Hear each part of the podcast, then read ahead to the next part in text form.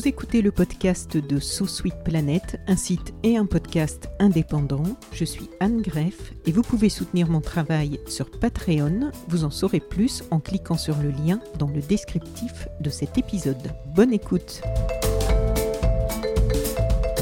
La Fondation pour la Nature et l'Homme a fait le point sur l'humeur écologique des Français. Dans cet épisode de So Sweet Planet, je reçois François Gemène, président du conseil scientifique de la Fondation pour la Nature et l'Homme, que l'on connaît déjà en tant que co-auteur du sixième rapport du GIEC. François Gemène est chercheur en sciences politiques, enseigne les politiques de l'environnement à Sciences Po et à la Sorbonne. Sur le site de la Fondation pour la Nature et l'Homme, on trouve votre biographie mise à jour. Merci parce que vos activités sont nombreuses. On lit donc que vos travaux portent en particulier sur la gouvernance du climat et des migrations. Vous dirigez à l'Université de Liège en Belgique l'Observatoire Hugo, un laboratoire de recherche dédié à l'étude des migrations environnementales. Vous êtes également co-directeur de l'Observatoire Climat et Défense du ministère des Armées. Et vous êtes aussi actif dans l'édition. Vous dirigez le domaine politique de la Terre des presses de Sciences Po.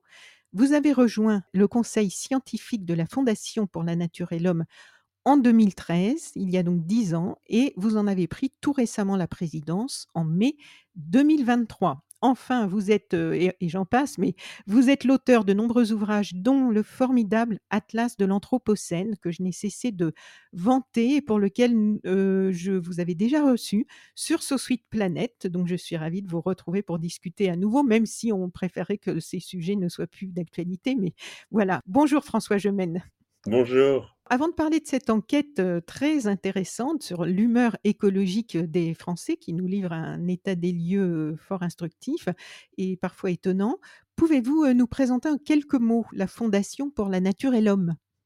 Oui, bien sûr, bah, c'est une fondation que, les, que les Françaises et les Français connaissent bien, qui existe depuis longtemps déjà et, qui, qui, rassemble une petite trentaine de salariés. Et c'est une fondation qui est vraiment active au plus près du quotidien des Françaises et des Français. Donc, qui est vraiment orientée sur l'action concrète dans la transformation écologique de nos sociétés et qui touche à la fois des questions d'agriculture, de, biodiversité, des questions de, de, transport aussi, et puis évidemment des questions d'alimentation qui sont très importantes. Euh, et je dirais qu'une particularité de, de la Fondation, et c'est ce qui m'amène évidemment à y jouer un rôle, c'est son conseil scientifique. C'est l'idée que les programmes, les actions, le plaidoyer s'appuient sur des travaux scientifiques, s'appuient sur les conseils d'experts dans les différents domaines couverts par la Fondation. Et donc, c'est cet organe qui existe depuis la fondation euh, de la FNH que j'ai le, plaisir et l'honneur de présider. Oui, et je dois dire que je reçois régulièrement, leurs, rapports et je suis toujours, vraiment, très, très impressionnée par, la les angles et l'approche parce que c'est peut-être le mot vous conviendra pas, mais pour moi, je trouve que c'est presque comme un contre-pouvoir parce que souvent il y a des analyses très approfondies de choses qui nous sont livrées, qui peuvent être livrées par des responsables politiques.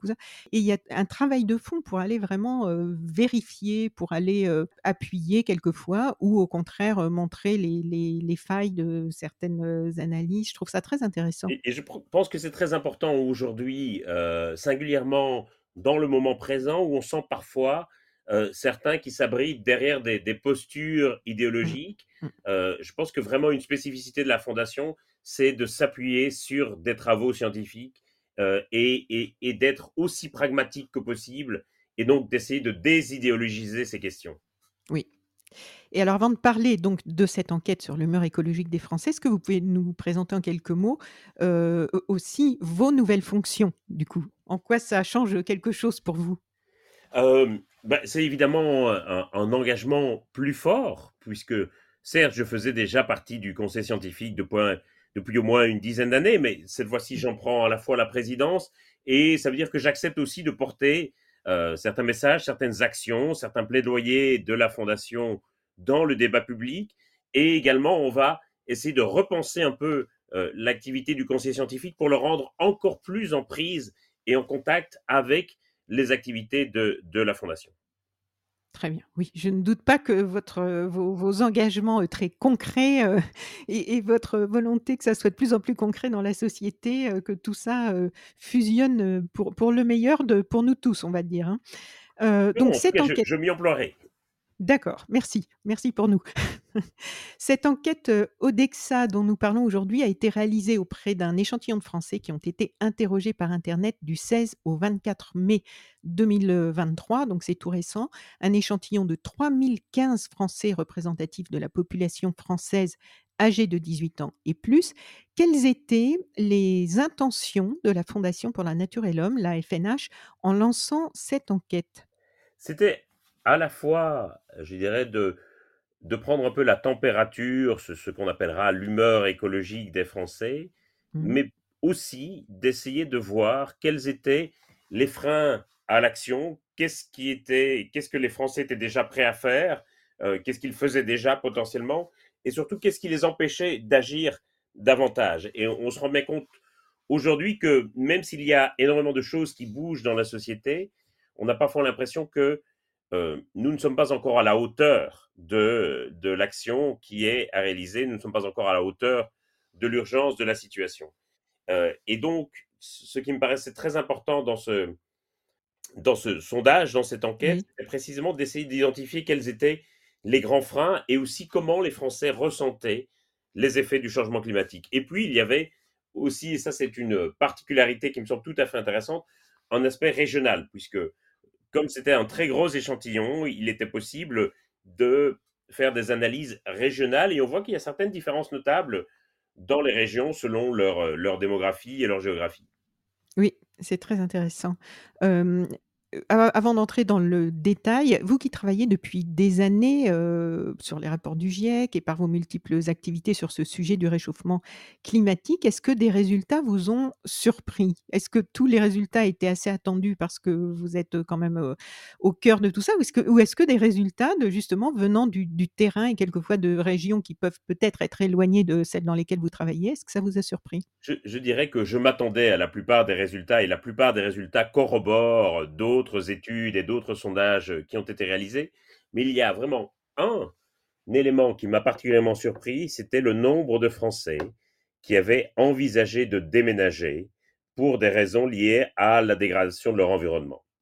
Euh, 4 Français sur 10 ont déjà songé ou songent à déménager en raison de la dégradation de leur environnement, que ce soit à cause de pollution ou d'impact du changement climatique comme les vagues de chaleur. Ça me paraît vraiment énorme et, et potentiellement, bien sûr, tous ces déménagements ne se réaliseront pas, mais il y a là potentiellement les, les, les prémices d'une certaine forme de redistribution géographique de la population à l'échelle du territoire. Voilà et il y a 2 régions apparemment qui sont moins touchées, où les gens ont moins envie de déménager. Si mes souvenirs sont bons, heu, il y a la Bretagne et le centre Val de Loire, d'où je vous parle. Ah, très bien, d'accord. Mais euh, je veux dire, ça, ça ne m'étonne pas parce que c'est des régions qui seront vraisemblablement plutôt des régions de destination. euh, et ce sont des régions, je ne veux pas dire qui seront moins affectées par les impacts du changement climatique, mais où peut-être euh, certains impacts seront plus faciles à supporter. Et donc, ces, ces deux régions seraient plutôt des régions de destination des Mmh. habitants pour les habitants des autres régions. D'accord. On va être envahis par les migrations, heu, environnementales très bientôt, donc il va falloir se protéger par rapport à toutes les toutes les je veux faire allusion à toutes ces phobies que l'on retrouve et tous ces chiffres quand même bien alarmants, heu, qui ont été donnés par l'ONU sur les au niveau international, sur les migrations environnementales pour 2050. Je, crois qu'il faut certainement pas voir ces, ces migrations comme une sorte de, de danger ou de risque euh, ou de menace future, mais de bien réaliser que c'est déjà une réalité aujourd'hui et que l'enjeu, c'est c'est pas d'essayer de résister à ces migrations, c'est d'essayer de les organiser au mieux dans l'intérêt évidemment des migrants eux-mêmes, mais dans l'intérêt aussi de la, la société de destination et d'origine. Oui. Alors 7 Français sur 10 ressentent le changement climatique dans leur quotidien. C'est énorme quand même. 4 Français sur 10, donc vous venez de le dire, ont déjà pensé à changer de lieu d'habitation à cause du réchauffement climatique. 77% d'entre eux ont changé leurs habitudes afin de préserver la biodiversité et le climat. Et l'enquête permet d'en savoir un peu plus, heu, et nous donne un top 3 des actions, heu, déjà mises en place par les Français. Enfin, il y a plus qu'un top 3, mais moi je vais m'arrêter sur le top 3 donc de ces actions déjà mises en place par les Français. Ne plus prendre l'avion qu'en cas de nécessité absolue, 58% Acheter majoritairement des produits made in France, 56% Réduire de moitié leur consommation de viande et de poisson, 52% Alors j'avoue que j'ai été, moi, très surprise par ces chiffres.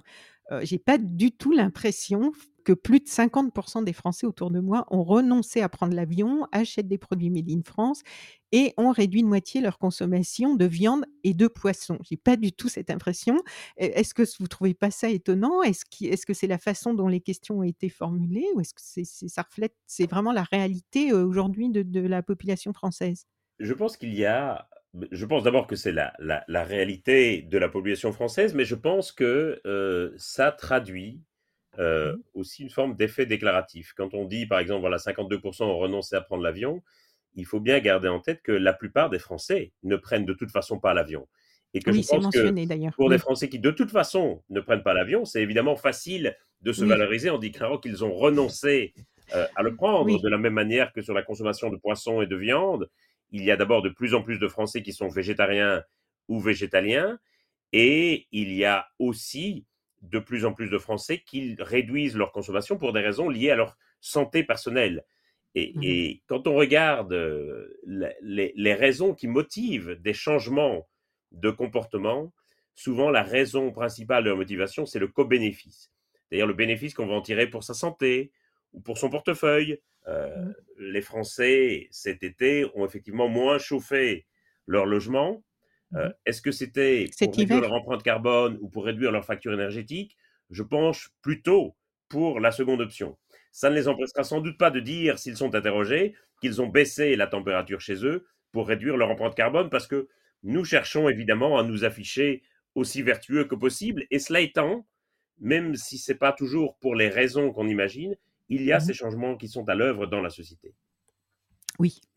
Alors les champions des produits locaux et bio, heu, on voit, heu, avec, heu, cette enquête qu'ils se trouvent dans les Pays de la Loire, le Centre Val de Loire à nouveau et le Grand Est. Est-ce qu'on sait, heu, pourquoi ces régions, heu, plus que d'autres, heu, vont acheter plus de produits, heu, locaux et bio? Est-ce qu'il y a eu des des des incitations plus fortes? Est-ce de quoi ça vient? Mais d'abord, ce sont des régions qui sont quand même relativement des régions agricoles, heu, par rapport à d'autres régions comme, heu, comme l'Île-de-France, par exemple, ou même, heu, Provence-Alpes-Côte d'Azur. Et donc évidemment, c'est plus facile d'acheter des produits locaux, bio, qui viennent des régions, où l'on habite. Et puis, il y a eu de la part de certains conseils régionaux ou départementaux, parfois des des incitations à promouvoir tel ou tel type d'agriculture. Et c'est vrai que c'est des régions qui apparaissent un peu comme les les championnes du bio, alors qu'à certains autres endroits, euh, c'est plutôt de l'agriculture conventionnelle, industrielle, et donc il est plus difficile de trouver des produits bio euh, locaux. Mais justement, en fait, ce qui m'a étonnée, c'est qu'il y a il y a quelques années, mais c'est assez récent et j'ai pas, heu, retrouvé les sources, mais j'avais, heu, vu une, heu, il y avait une anal une carte de France avec tous les départements et les départements qui utilisaient le plus de pesticides et dans lesquels, heu, les sols, justement, étaient les plus contaminés et tout ça et l'Indre-et-Loire, donc dans le centre Oui, Val de Loire, était, je crois, le en en 2 enfin vraiment dans le trio de tête, ce qui m'avait, heu, vraiment bien attristée. Donc est-ce que il peut y avoir un effet de réaction, il peut tout à fait y avoir un effet de Mmh. réaction, bien entendu, et il y a, c'est quand même une bonne nouvelle, il y a certains phénomènes qui sont réversibles, notamment en matière oui, de, voilà, de contamination des sols. Alors, il y a certaines pollutions qui sont très longues dans la durée, il y en a oui, d'autres qui peuvent être euh, réversibles, notamment à des changements dans les types d'agriculture ou dans les types de modèles agricoles. oui. Oui, parce qu'il y a la pollution des sols et des cours d'eau, du coup, aussi, donc heu, c'est vrai que bon, alors le principal frein à l'action, c'est l'impression de ne pas avoir les moyens de ses ambitions pour le climat. 52% des Français dans ce sondage, heu, Odexa, réalisé par la Fondation de la Nature et l'homme cite en premier frein le fait de ne pas avoir les moyens financiers. Ça, c'est vrai que je crois qu'on l'a tous entendu, que ce soit pour acheter bio, que ce soit pour, heu, rouler, de façon plus écologique ou se bon, une fois qu'on sait ça, en fait, qu'est-ce qu'est-ce qui peut être fait? Je dirais qu'il y y a 2 phénomènes qui me Mmh. semblent justifier cette réponse. Il y a d'abord, l'opposition connue entre fin du monde et fin du mois et et, l'impression que ressentent beaucoup que pour s'engager davantage euh, pour la protection de l'environnement, ça va leur coûter plus cher et qu'ils n'en ont pas les moyens. Il y a aussi, d'un autre côté, parfois la perception que l'écologie soit une sorte de préoccupation bourgeoise ou de luxe pour les gens nantis mmh dans les beaux quartiers. Et, et on sent dans la société également cette sorte de, de fracture parfois sur les questions d'écologie entre une population plus, plus nantie, plus riche et donc aussi avec une empreinte carbone plus lourde et des classes euh, qui habitent dans des zones plus défavorisées, qui sont pourtant, euh, je dirais, en première ligne face aux impacts du changement climatique, mais qui parfois vont avoir, euh, je dirais, moins de ressources à, à, mobiliser et qui, de ce fait, vont se sentir un peu en dehors des mobilisations. C'est très évident, notamment dans les mobilisations des jeunes, où, où, on sent bien que les jeunes qui sont mobilisés pour le climat, ce sont également, essentiellement des jeunes blancs, bourgeois, issus de milieux plutôt favorisés. Et je pense qu'un des grands défis de l'écologie à partir de là, c'est de rendre l'écologie davantage accessible aux populations les plus défavorisées et de mener vraiment des projets d'action climatique ou d'action en faveur de la biodiversité qui bénéficient directement à ces populations les plus défavorisées. Sinon, il va toujours y avoir cette impression euh, de, de, partage inéquitable des actions et des efforts réalisés. Oui. Alors, parmi les différents acteurs qui agissent pour la biodiversité et le climat, les associations sont jugées les plus efficaces. Moi, j'étais assez heureuse de voir ce résultat. Donc, parmi les différents acteurs, je reprends, qui agissent pour la biodiversité et le climat, les associations sont jugées les plus efficaces, en tête avec 40% de citations. Et à la question quels sont les acteurs qui vous donnent le plus envie d'agir pour le climat et la biodiversité, on trouve dans le top 3 des réponses les scientifiques à 37%, les professionnels, donc les agriculteurs, les éleveurs, à 34%, et les associations environnementales, à nouveau, à 31%. Et en regardant ces, résultats, euh, je me disais, en fait, ces trois acteurs représentent trois angles d'approche différents, les scientifiques, les professionnels et les associations environnementales, qui du coup sont quand même, euh, je trouve, vraiment complémentaires. Qu'est-ce que ça vous inspire? Est-ce qu'on n'a pas envie de les mettre un peu plus ensemble, du coup, pour faire un, je pense que tout l'enjeu aujourd'hui va être effectivement de rassembler différentes couches de la population. Et moi, ce qui me frappe, c'est comme parfois euh, les, les, les, professionnels sont parfois coupés de certaines mmh. associations environnementales. Et, et ce que la FNH va essayer de faire, c'est précisément d'essayer de les rassembler et de les faire travailler ensemble. Je crois vraiment qu'une société qui est divisée entre, entre camps, qui se pensent chacun incarner le camp du bien, est une société qui est également condamnée à l'immobilisme. Et, moi, je suis inquiet de voir comme ces questions écologiques deviennent de plus en plus clivantes.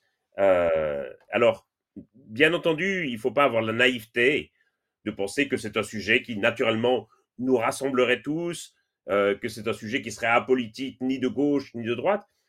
Pas du tout. Mais par contre, je, je crois qu'il est vraiment important euh, à la fois de reconnaître euh, les, divisions, les clivages que cela provoque dans la société, mais aussi de voir comment il est possible de les dépasser, comment il est possible de faire dialoguer ensemble des gens qui ne se parlent pas toujours, pour voir comment on peut avancer ensemble.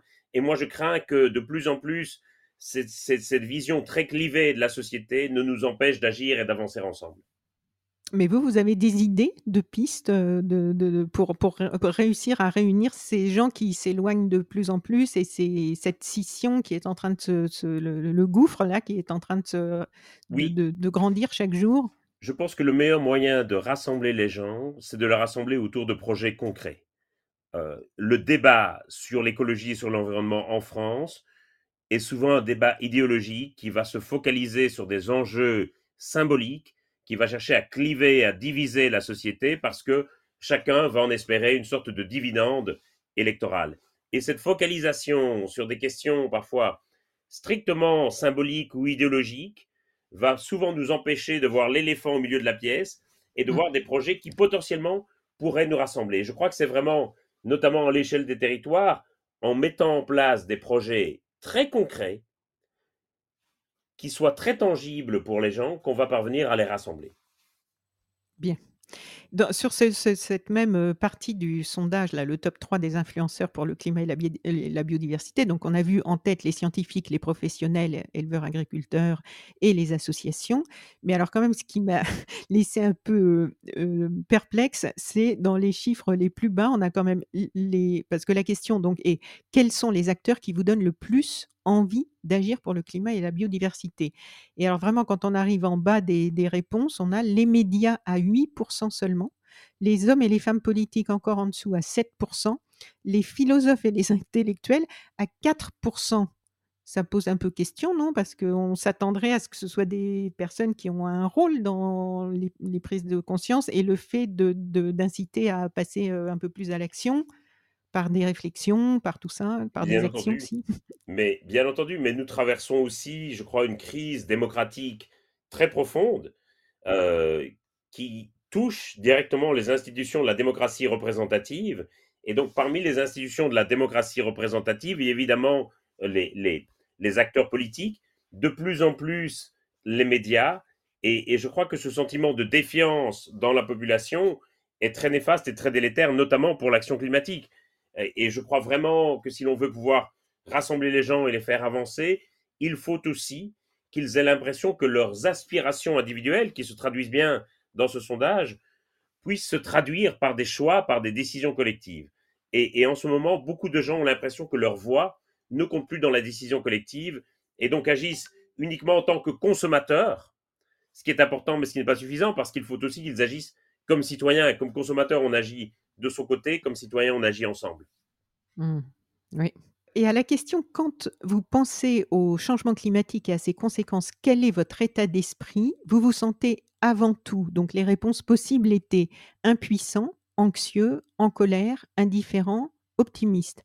La réponse impuissant a été la plus choisie avec un score de 35% C'est beaucoup quand même, c'est Je suis même étonné que score terrible. ne soit pas encore supérieur, pour tout dire. Ah Heu, oui? moi, j'ai vraiment le sentiment que c'est aujourd'hui le sentiment qui domine dans la population, heu et que l'alerte a été largement entendue, mais que nous sommes maintenant à un stade d'après, où les gens voient bien que la maison brûle, mais veulent agir pour éteindre l'incendie et beaucoup s'évertuent à continuer à crier: «Au feu, au feu!» en espérant attirer l'attention, parfois d'ailleurs souvent davantage sur leur personne que sur le problème lui-même, heu et je crois qu'il y a un vrai besoin de passage à l'action et pour cela, les gens ont besoin qu'on leur dise comment faire. Qu'est-ce qui va avoir un impact? Qu'est-ce que Oui. concrètement vous pouvez faire? Et, et, et c'est là où je crois aussi où notre registre de communication doit changer et doit être beaucoup plus orienté vers les solutions, vers les possibilités de passage à l'action.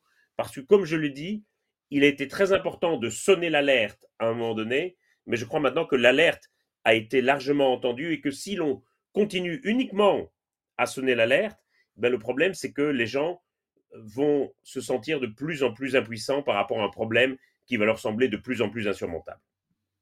Mais pour reprendre votre image de le de la maison qui brûle et de «Au feu, au feu», heu, ça me fait penser à cette, heu, célèbre, heu, image et et petite fable du colibri. Mais aujourd'hui, beaucoup de de de personnes qui se sont engagées dans cette démarche de colibri il y a déjà plusieurs décennies, aujourd'hui sont frustrées et se disent: «Mais ça ça ça ne va pas suffire. Le petit bec du colibri, la petite action du colibri, elle est indispensable, mais il y a aussi un ras-le-bol par rapport aux aux toutes petites actions que l'on peut faire au niveau individuel qui amènent, bon certes collectivement quand même quelque chose d'important, mais on a l'impression que c'est vraiment minuscule et par rapport à des des, mmh, responsables politiques ou des multinationales qui peuvent prendre des décisions qui auront un impact considérable et qui ont une grande responsabilité, dans l'état des choses et donc quelquefois en tant que citoyen, on se dit: «Bon, heu, ça sert plus à rien on est trop dans l'urgence, il faut aussi que les plus gros, fassent leur part». On se dit ça en tant que consommateur, mais pas en tant que citoyen. Et je crois que ça nous ramène, et je comprends très bien ce sentiment euh, qui est, d'ailleurs souvent exprimé, euh, je crois que ça nous ramène vraiment à cette question de l'atomisation des individus dans la communauté politique. Euh, si on se sent impuissant, dépassé par des décisions qui sont prises au-dessus de nous, euh, c'est parce que on ne prend plus la mesure de ce que nous pouvons faire ensemble. Et ça, ça me paraît essentiel. Euh, très souvent dans des conférences, j'ai ce type de réaction et des gens qui me disent mais ça que voulez-vous qu'on puisse y faire? C'est le gouvernement qui décide. Je dis, ce n'est pas possible de parler ainsi du gouvernement dans une démocratie parce que le gouvernement c'est quand même bien nous qui l'élisons au final. Euh, dire on n'y peut rien, c'est le gouvernement qui décide, c'est la parole de quelqu'un qui vivrait en dictature et qui n'a pas du tout de, euh, de pouvoir d'influence sur le gouvernement. Alors on peut reprocher bien des choses euh, au gouvernement, on peut reprocher bien des choses aux institutions, mais au final, il ne faut jamais oublier que ce sont nous qui les contrôlons. Oui. Et oui. Donc ensuite, on a 37% des Français disent ne pas souhaiter se priver de certains plaisirs ou en entasser des dictats écolos. Et un quart d'entre eux, donc 24%, disent ne pas savoir comment s'y prendre, on vient d'en parler, ou encore pire quand même, ne pas y penser un quart, là, c'est beaucoup quand même, hein?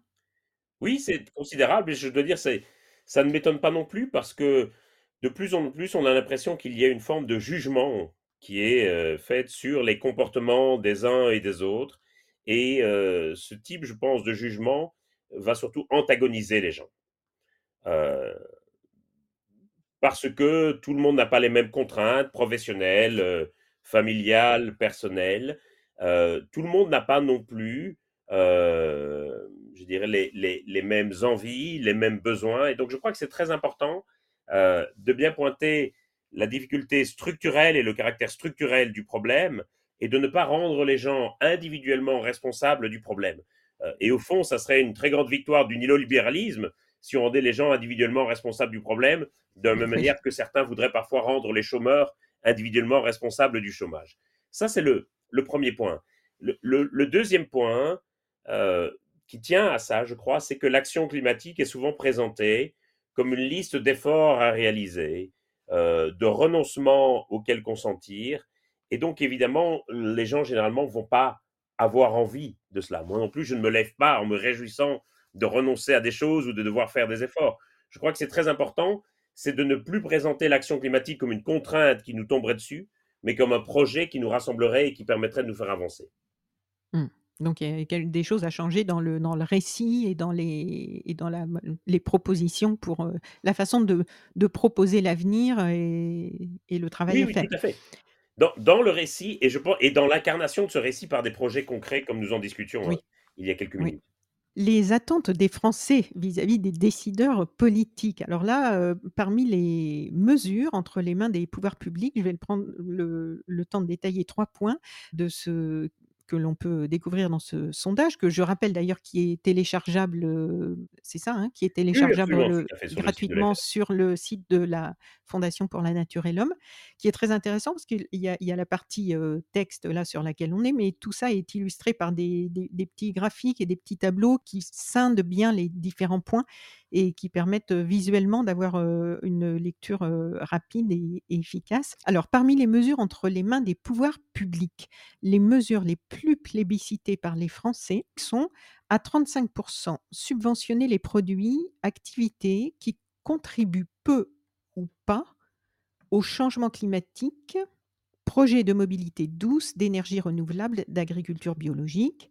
Ensuite, à 31%, euh, une mesure plébiscitée, interdire les produits, les activités qui contribuent le plus au changement climatique.